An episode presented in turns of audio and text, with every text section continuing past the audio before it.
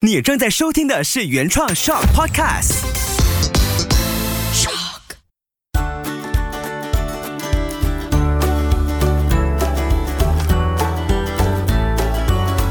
秋月的育儿天地。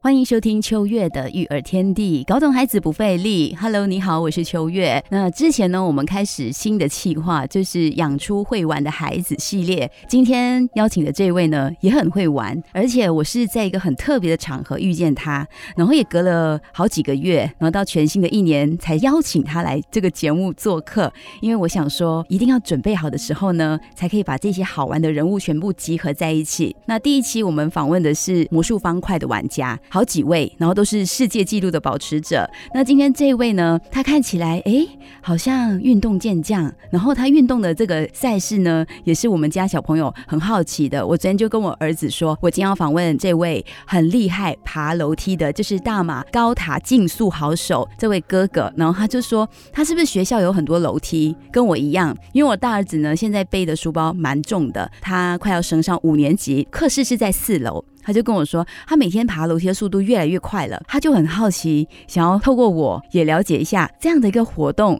怎么样可以成为一个职业？今天这位来做客的玩家，他非常厉害，而且下个月他也要飞到去杜拜参加世界级的比赛。我们欢迎苏维庆，维庆你好，Hello，大家好，我的名字叫苏维庆啊，世界第一垂直马拉松选手。来说一下，你参加这个赛事多少年了？二零一七年开始，在这个垂直马拉松，嗯，就大概有七年了。然后那个时候的我二十三岁，刚毕业出来，毕业于运动科学系。马大，然后就去挑战这个运动，主要是朋友发起挑战，跟他一起比拼，在这个吉隆坡塔的垂直马拉松比赛啊，因为我国吉隆坡塔每年都会有办这个比赛，然后就因为他的邀请，然后我就觉得。哎，可以去尝试一下，没有试过这个运动，就之前有试过一次，当然那个结果不是很喜欢，就感觉还有很多的进步空间。直到朋友再一次挑战，觉得哎，OK，可以去试一下，就运用了自己在运动科学系学到的东西，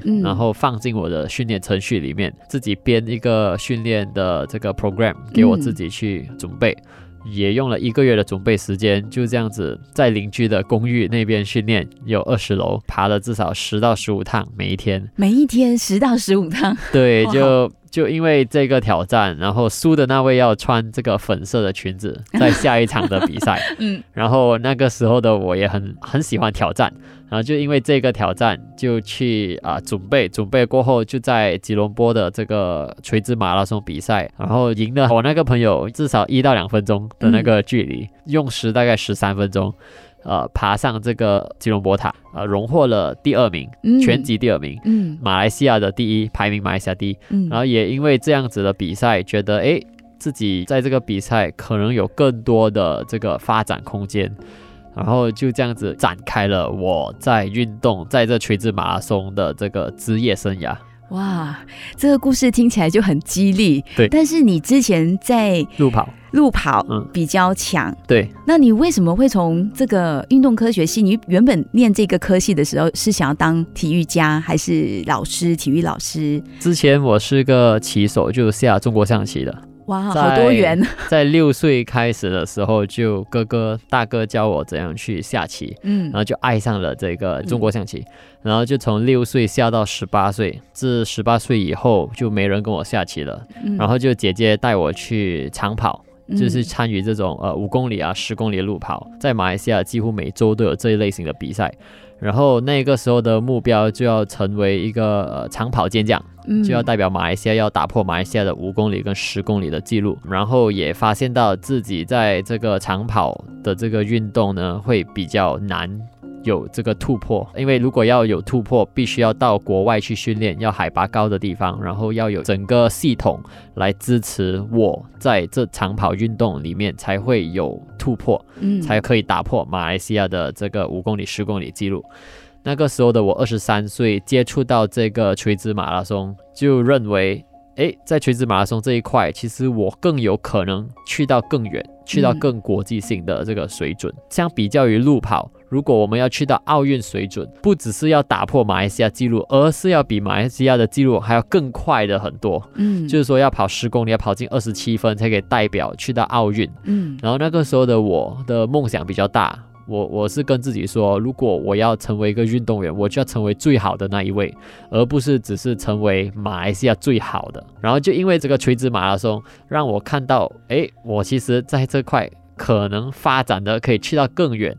那个时候的我给自己设定了目标，只要我在这吉隆坡塔的比赛荣获呃头三名，就会有拿到一些奖金。嗯，那一些奖金我就会把它拿来运用于我的经费去国外比赛。嗯，就跟世界级的垂直马拉松选手切磋切磋，看我到底在他们的水准排多少。OK，你第一次去到的国家是哪一个北京，中国。北京中国，对，那时候爬什么大楼？爬有一个八十二楼高的，它叫做呃北京经贸。那一场比赛遇到了世界第一的高塔竞速选手，来自波兰，他的名字叫 Piotr Lobozynski，也在那一个时刻发现到自己跟他们的水平相差蛮远的，嗯，至少有一分钟三十九秒，差不多有一段距离，有一段距离。那时候你的感觉是什么？你的心情是不是突然间觉得？我的世界怎么会这样？就觉得，其实那个时候的我比完了那一场比赛，才知道，我我在马来西亚算是第一，但是却在去外面差这么远，就认为，哎。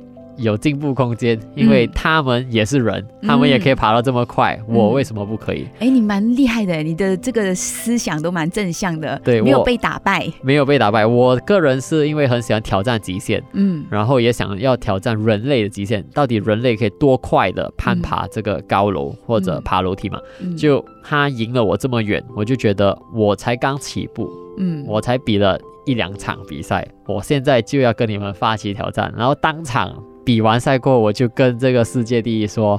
你给我三年时间，我会把你打掉。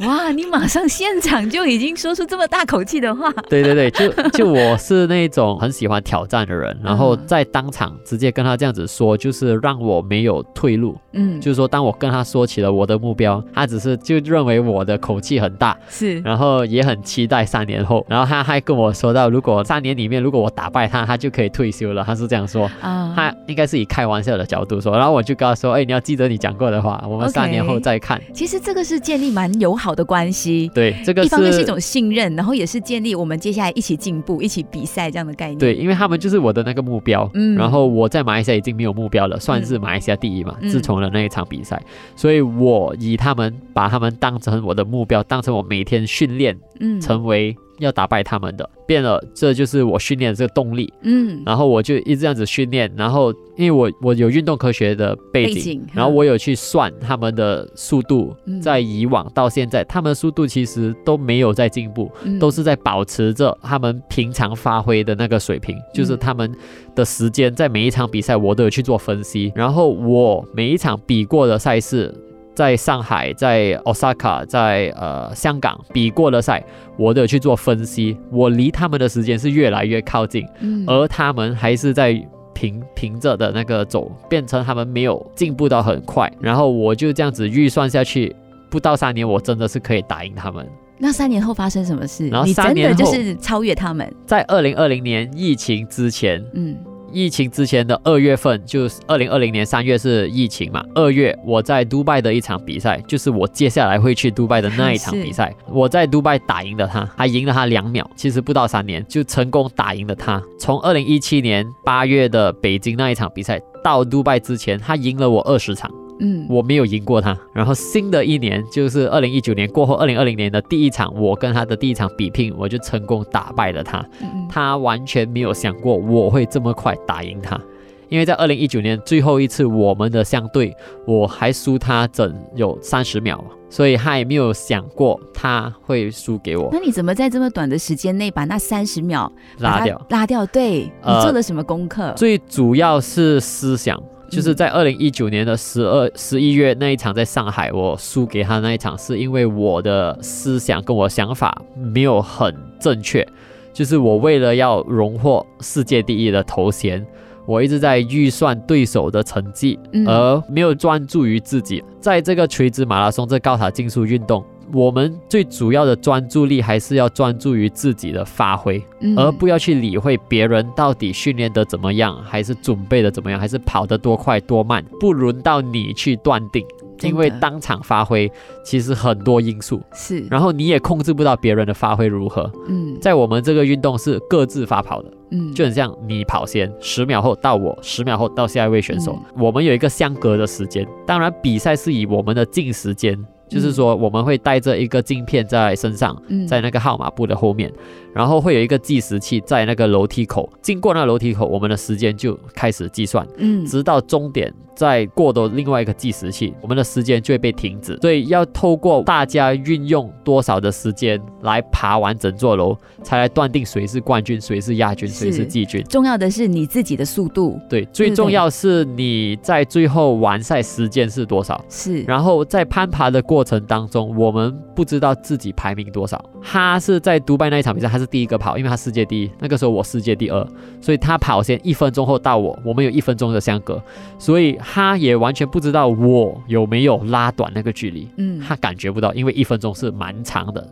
在楼梯可以算是有十到十二楼的差别，所以他一完赛，他就快点看他的手表，倒数一分钟，只要我在这一分钟没有出来，他就赢了，嗯因为他知道我跟他有相差一分钟啊。结果我在第五十八、五十九秒就出来了，他就直接整个人懵去，直接吓到，就是说哇，苏维庆第一次这么快，他没有想过。他那个时候其实也没有拼尽全力，因为我跑完的时候，他跟我说他没有真正的去发挥，嗯，可能他的思想是认为我跟他还有一段距离，嗯，所以可能他不需要拼尽全力，嗯，他就稍微放松了，他可能稍微松懈了下来，变了。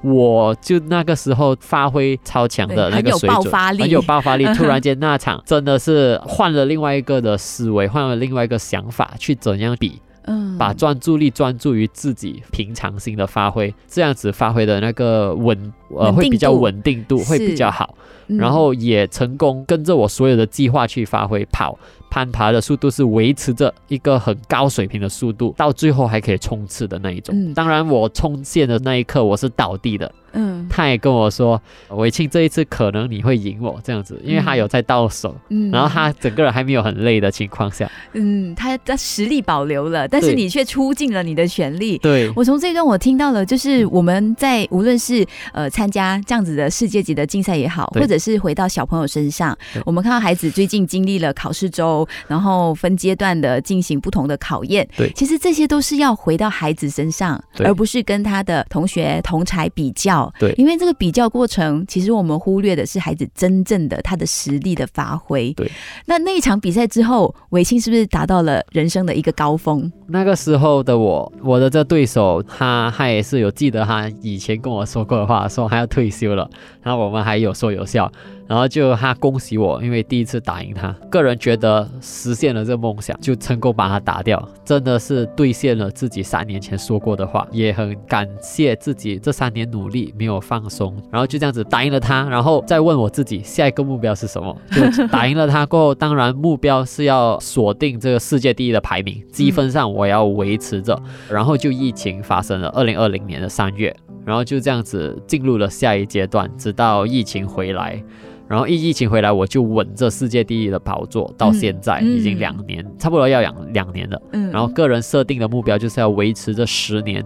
十年的世界第一，对，十年的世界第一，拿杜李宗伟是我的，算是我的一个标准。他荣获世界第一大概有六年吧，三百五十多个星期，所以我要打破他的记录，像他这样保持着一个很高的盈率。嗯，在他的职业生涯里面，每当他一出场，他的赢率是八十四个八线，八十四个 percent，他是会打赢那一场比赛。所以我也要像他这样学习。我现在的职业生涯赢率是六十九八线，去年我荣获了八十六点一一。percent，所以是高过于八十四，都在八十四以上，我就可以把我的总赢率提高。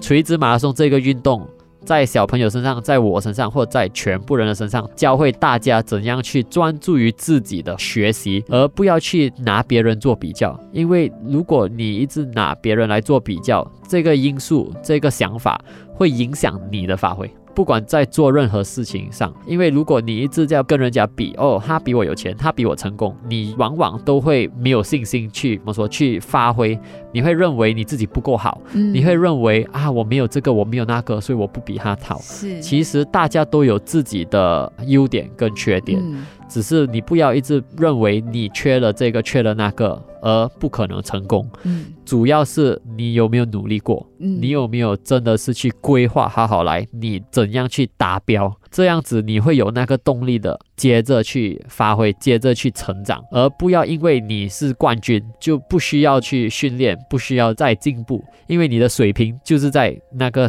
那个线上，而不会上不会下，不是一个很好的效应，会有更好的人上来把你打掉，嗯，所以我现在是世界第一，我也不能松懈。因为会有更强的上来，可能下一个来的对手也跟我说同样的话，三年后要打败我，就这样子的事情会发生的。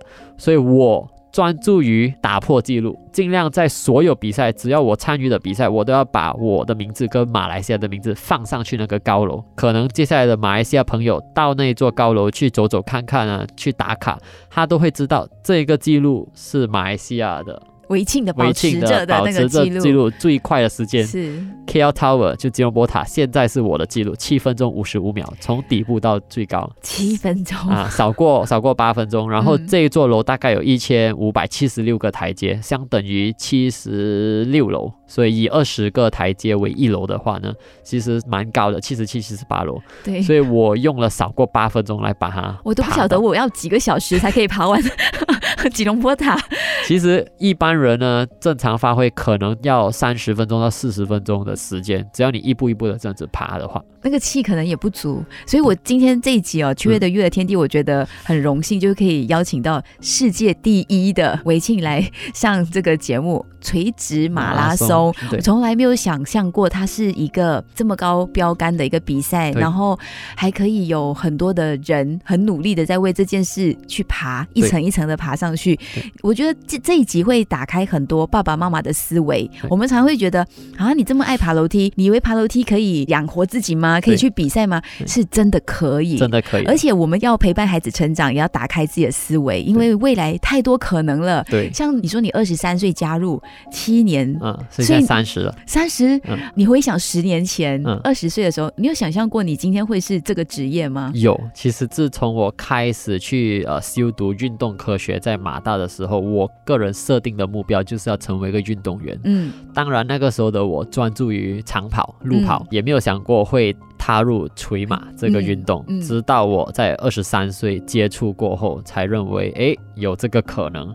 然后我也想象过我会有赞助商，我就可以成为我的全职，嗯，就全职爬楼梯嘛，就每天都在攀爬楼梯，嗯，一天爬上三百四百楼，所以重复性的，我住的这个楼暂时有二十七楼，所以一天至少要十五趟。十五趟来回，就是上去了，搭电梯下来，搭电梯下来，重复性。OK 啊，当然也有朋友的高楼，也是我的训练场地，有五十楼的，也有有六十八楼的也有，所以我都有不一样的高楼去训练。然后真的不要小看，就爬楼梯这一个事情，也可以成为一个全职。你要真的是有大胆的去想，很多时候很多身边的朋友都跟我说不可能的。叫我去找一份工，有一个稳定的收入，才会有一个很好的未来，有家庭那些东西。当然，我个人的想法就是要证明给他们看，不一定要走普通人走的路，而是要去打开自己的路线，去完成自己的梦想，就是往运动员的这一条路走。虽然路途上是很艰难的，因为没有国家的资助。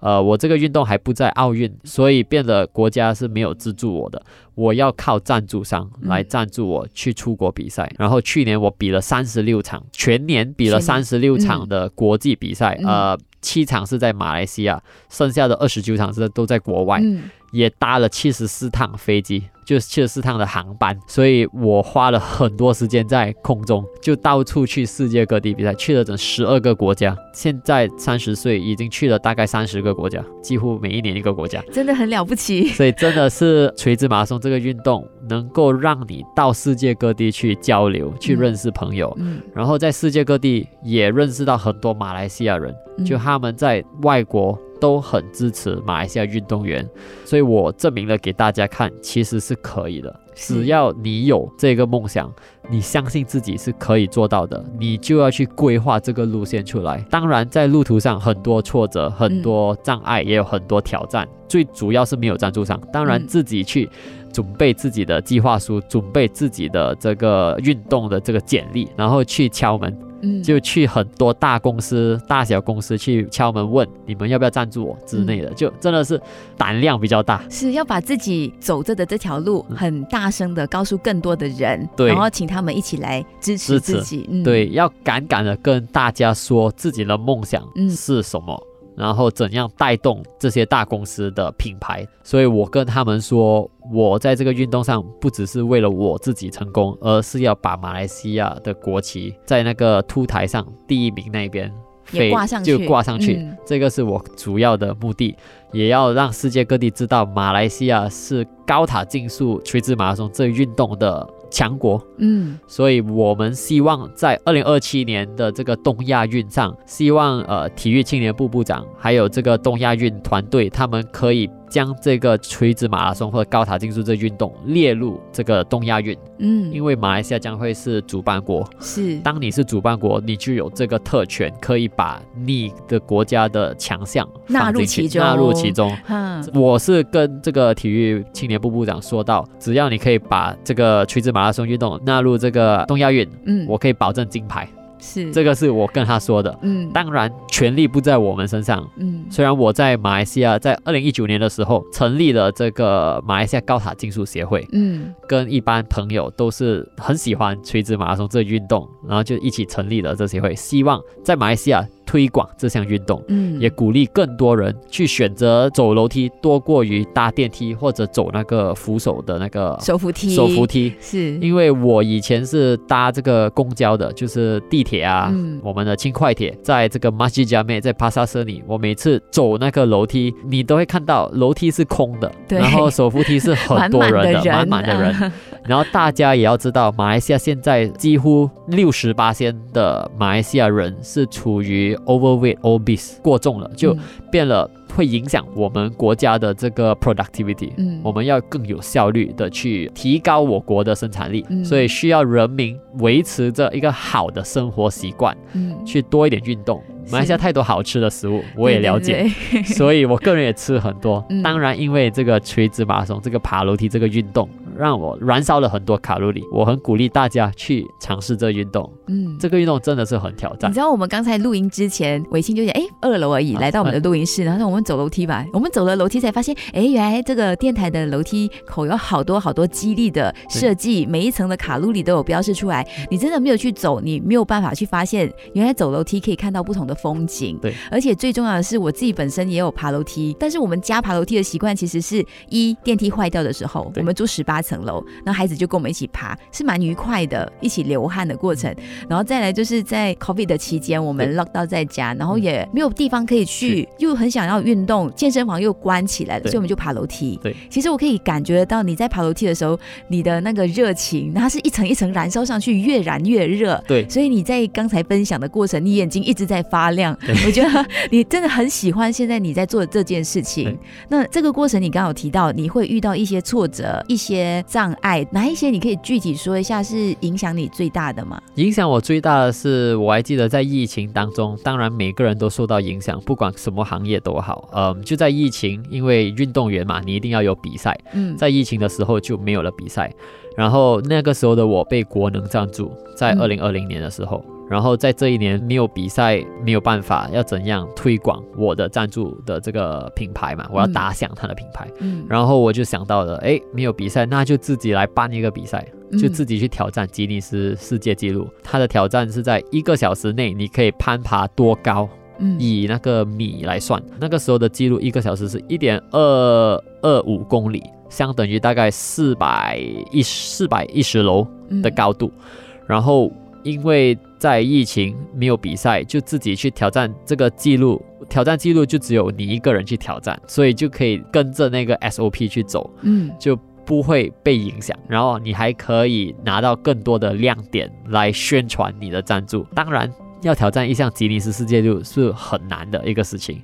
那个时候所有人都不能飞进飞出，就不能有外国人进来。通常你要破一个世界纪录，你要有这个检察官进来，就吉尼斯世界纪录的这个认证官。是，呃，然后我没有，然后就也去了解了，跟他们联系之后，需要提供很多证据。就是我要自己有自己的呃支持者，好像我的这个志愿团队，他们要过来帮我，在每五楼都记载我通过用了多少时间这样子，然后要用这些比较很精准的计时器，也要透过媒体的报道。才可以承认我这项记录。那个时候用了整三个月的准备时间，也很荣幸的拿到了批准，在这个最高的酒店，在四季酒店，在 KLCC 的隔壁。嗯，那边我攀爬了四次，在一个小时内，我要去算我爬上去要用多少时间，搭电梯的过程下回来又要用多少时间。嗯，因为那一个小时也包括你搭电梯的时间。哦，然后在电梯里面我要吃什么喝什么，我的。补水站嘛，我要怎样去补充自己的能量，再继续的攀爬，再加上我的头上还要带着那个 GoPro 来录整个过程，然后再把这一个小时的视频上传给吉尼斯世界纪录的网站那边，他们才可以认证我的成绩。这一个过程还要去警察局拿这个批准来办这一个这个这个比赛，这个算是一个比赛嘛？当然是自己个人的比赛。然后我也邀请了很多媒体，要自己写这个 press release。邀请他们过来做采访。当天其实我们的目标要作为一个 live stream，就是要 live stream 在 Bernama 的这个 channel。当然，因为警察不批准，变了没法 live stream。嗯。然后也在那个过程当中需要很多经费，因为要破一个记录，你还要交费用给这个吉尼斯世界纪录的官方，整个花费都要整七十八十千马币。哇哦！来挑战一个吉尼斯世界纪录。当然，你打破了记录。没有东西的，就只有你的名字跟你的赞助商的品牌放上去那一个文凭。也因为这个记录，我拿到了很多焦点，上了很多报章。然后也在个英文报上了封面，还跟那个疫苗一起分享那个封面，变了那个是我最大的一个成功，在疫情的时候，很大的曝光率，很大的曝光率。然后赞助商也很满意我的发挥，因为在疫情完全什么比赛都没有，什么运动什么比赛都没有，所以我是那个呃最突出的那个运动员，没有得到很多方面的认可。朋友也来私聊跟我说，哇，你真的是做到非常时期，你还可以做到这样。这样子的一个很强的一个曝光率嘛，就全部人都吓到。嗯，就是你前面遇到的是很大的挫败感、很大的挫折，因为没有比赛了，你整个就是空窗期。怎么知道你就自己？自己办了一个个人的比赛，对自己得到了这么大的认可，对自己做一个舞台出来，自己表演，自己真的是去挑战。嗯，聊到这里，我相信很多朋友一定很好奇，到底是怎么样的成长背景，或者是家庭的推动，怎样的氛围的家庭中成长，才能够长成像伟庆这样很有自己的想法、很有目标，而且在自己努力做这的事情上面，总是会不停的给自己充值。甚至很有精准的去分析自己下一步可以怎么踏出去。那下一期的秋月的育儿天地呢，养出好玩的孩子，还是会有伟庆继续跟我们分享更深入的，告诉我们他的成长背景怎么样去影响今天的他。那我们就下一期再聊喽，拜拜。